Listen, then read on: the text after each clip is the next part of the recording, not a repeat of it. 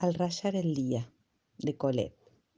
Señor, me pide usted que pase ocho días en su casa, es decir, al lado de mi hija, a quien adoro.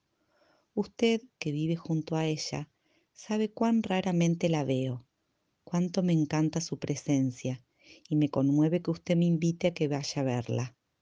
No aceptaré, sin embargo, su amable invitación, al menos por ahora. Verá usted por qué mi cactus rosa va probablemente a florecer.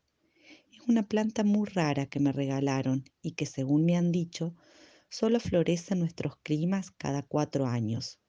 Soy ya muy anciana y si me ausentara mientras mi cactus florece, estoy segura de que ya no lo vería florecer otra vez. Acepte pues, Señor, con mi sincero agradecimiento, la expresión de mi mejor afecto y sentimiento. Esta misiva, firmada por Sidoni Colette, nacida en Landoy, la escribió mi madre a uno de mis maridos, el segundo. Murió un año después, a los 77 años.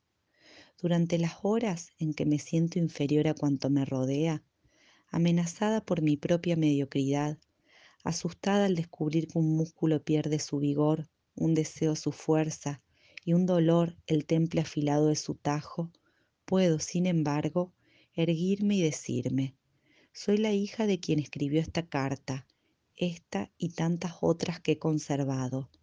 Esta, en pocas líneas, me enseña que a los 76 años proyectaba y emprendía viajes, pero que la posible eclosión, la espera de una flor tropical, lo suspendía todo y hacía el silencio hasta en su corazón destinado al amor.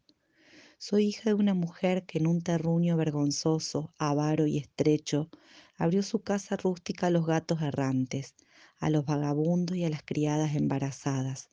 Soy hija de una mujer que veinte veces, desesperada por carecer de dinero para los demás, corrió bajo la nieve, azotada por el viento, a gritar de puerta en puerta, en casa de los ricos, que un niño acababa de nacer en un hogar indigente que no tenía pañales y estaba desnudo en unas desfallecientes manos desnudas.